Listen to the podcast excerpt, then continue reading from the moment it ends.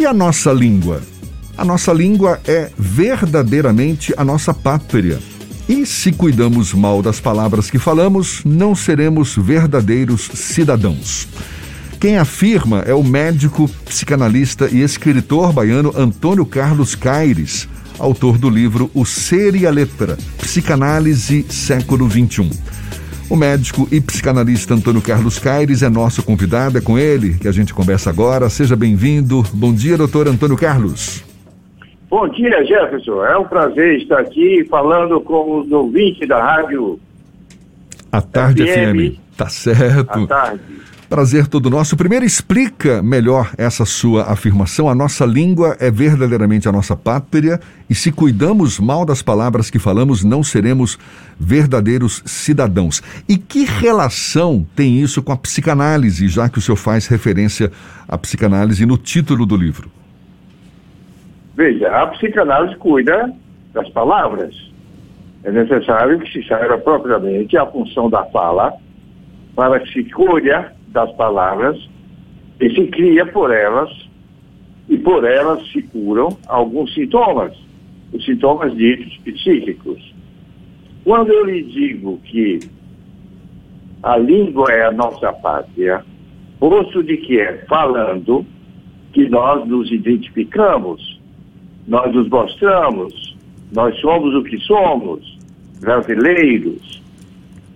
E obviamente não somos portugueses. Por isso, quando eu digo nesse artigo que você se refere, esse artigo não anota, eu digo que quando se fez o 7 de setembro, quando se fez, quando se bateu na Bahia pela independência do Brasil, no dia 2 de julho do ano seguinte, deveríamos ter também feito a emancipação do nosso, da nossa língua, que seja uma neo-portuguesa, mas que não seja a língua portuguesa, que seja a língua brasileira. Porque se vocês observem, conhecem Portugal, conhecem os portugueses, eles falam uma língua que não é propriamente a nossa língua brasileira. Tem uma diferençazinha, Tem né? que às vezes precisamos de tradução. É verdade. Então, ser brasileiro é ter também a sua própria língua. E os brasileiros hoje cuidam muito mal, talvez por isso esse seja um sintoma da sua língua. Se você entra, por exemplo, em Porto Seguro, por exemplo, na cidade da Bahia, tem ruas onde os nomes das casas comerciais são todas colocadas em inglês. O anglicismo domina a nossa língua. Hoje em dia, os nossos repórteres, os nossos comentadores da televisão, é um tal de DF para dizer Distrito Federal, coisa tão simples dizer Distrito Federal como dizer DF, PF para dizer Polícia Federal. Então, há um reducionismo da nossa palavra, ou das palavras que nós usamos. E isso é prejudicial à nossa língua, porque quem escuta, vamos dizer que seja a criança ainda um pouco inerme, ela ao escutar esse DF, isso funciona para ela como um outro significado que não é aquele que se diz no Distrito Federal. Mas, doutor Antônio Carlos. É a nossa capital da República. A, a, a, língua materna, tudo bem, faz parte da, da nossa existência, não é? A gente aprende já na infância e vamos a cada dia entendendo mais sobre o seu funcionamento. Agora, a gente vive um momento de globalização, não é? Essas novas tecnologias, esses meios digitais que facilitam a nossa comunicação também, acabaram nos impondo um, uma nova linguagem, não é? A gente vê aí quantas abreviações o senhor citou como exemplo aí, Polícia Federal, PF. Se a gente observa a, a, a, as mensagens que são divulgadas pelas redes sociais, por exemplo, tem um código próprio, não é? Isso também acaba não fazendo parte da nossa própria cultura, essa influência de outras culturas, de novos hábitos, uma vez que a gente está inserido num contexto cada vez mais complexo? Sim, faz parte da nossa cultura, faz parte dos nossos hábitos. Utilizar outras línguas. Por exemplo, nesse meu livro que você cita, O Ser e a Letra, Na língua francesa, o ser lettre e la lettre. Se você ver, são duas palavras quase homofônicas para dizer o ser e a letra. E por essa língua francesa é que eu fui encontrar um laço de união entre o ser e a letra. O ser é a letra. É um livro onde as pessoas podem encontrar aquilo mesmo que representa para elas o seu fundamento de linguagem, enquanto seres falantes. Porque não há outro ser senão o ser da fala. E só falamos, ou só somos seres porque falamos.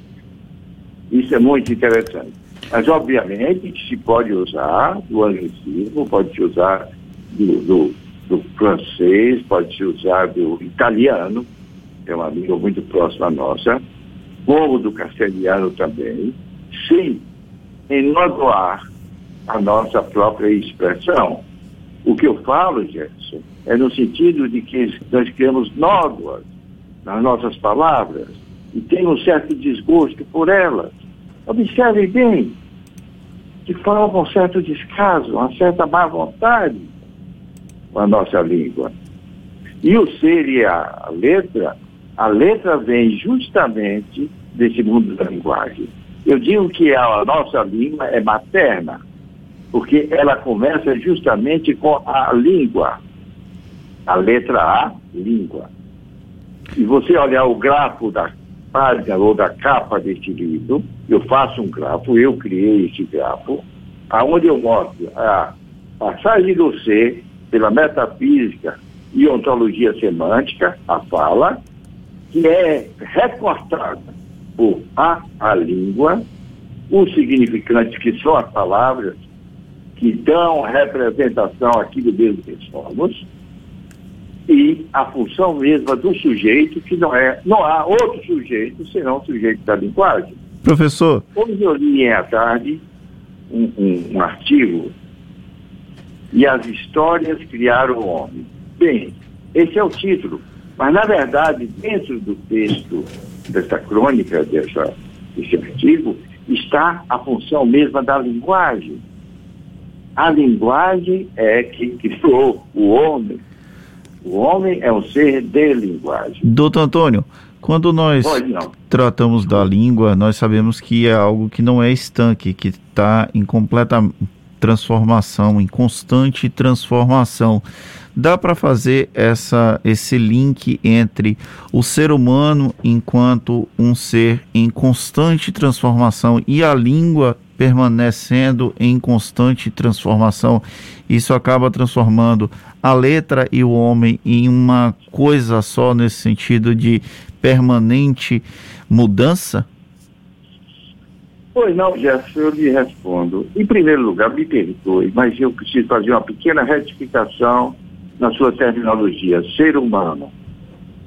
Se diz, a própria Bíblia diz que o Senhor, o Criador, jamais sujou suas mãos de barro. Então, esse humanos, esse humus, não existe. O que nós temos é o ser falante. E Deus criou o homem, se assim o foi, um sopro e este sopro não é senão um sopro de linguagem.